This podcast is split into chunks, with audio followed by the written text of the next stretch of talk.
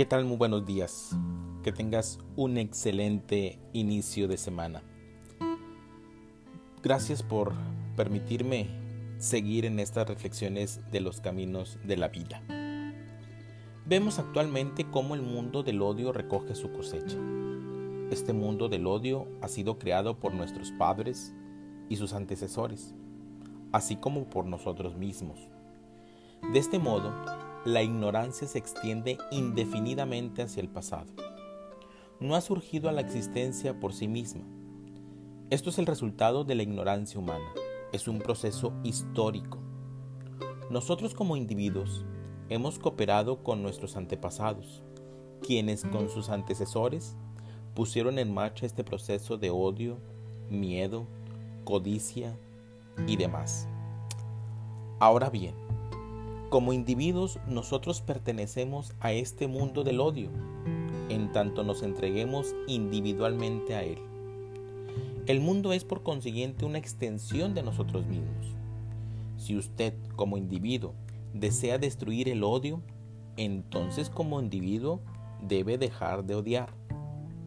Para destruir el odio, usted mismo debe disociarse del odio en todas sus formas groseras y sutiles.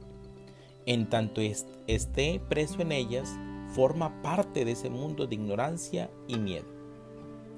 Entonces el mundo es una extensión de usted mismo. Es usted mismo duplicado y multiplicado. El mundo no existe aparte del individuo.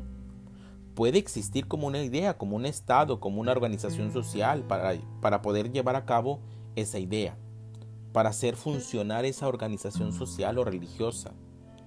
Tiene que existir el individuo. La ignorancia de éste, su codicia y su miedo mantienen la estructura de la ignorancia, de la codicia, del odio. Si el individuo cambia, aquí surge una pregunta. ¿Puede influir en el mundo? ¿El mundo del odio, de la codicia el mundo es una extensión de uno mismo. En tanto, en cuanto uno sea más reflexivo y esté atrapado en la ignorancia, el odio, la codicia.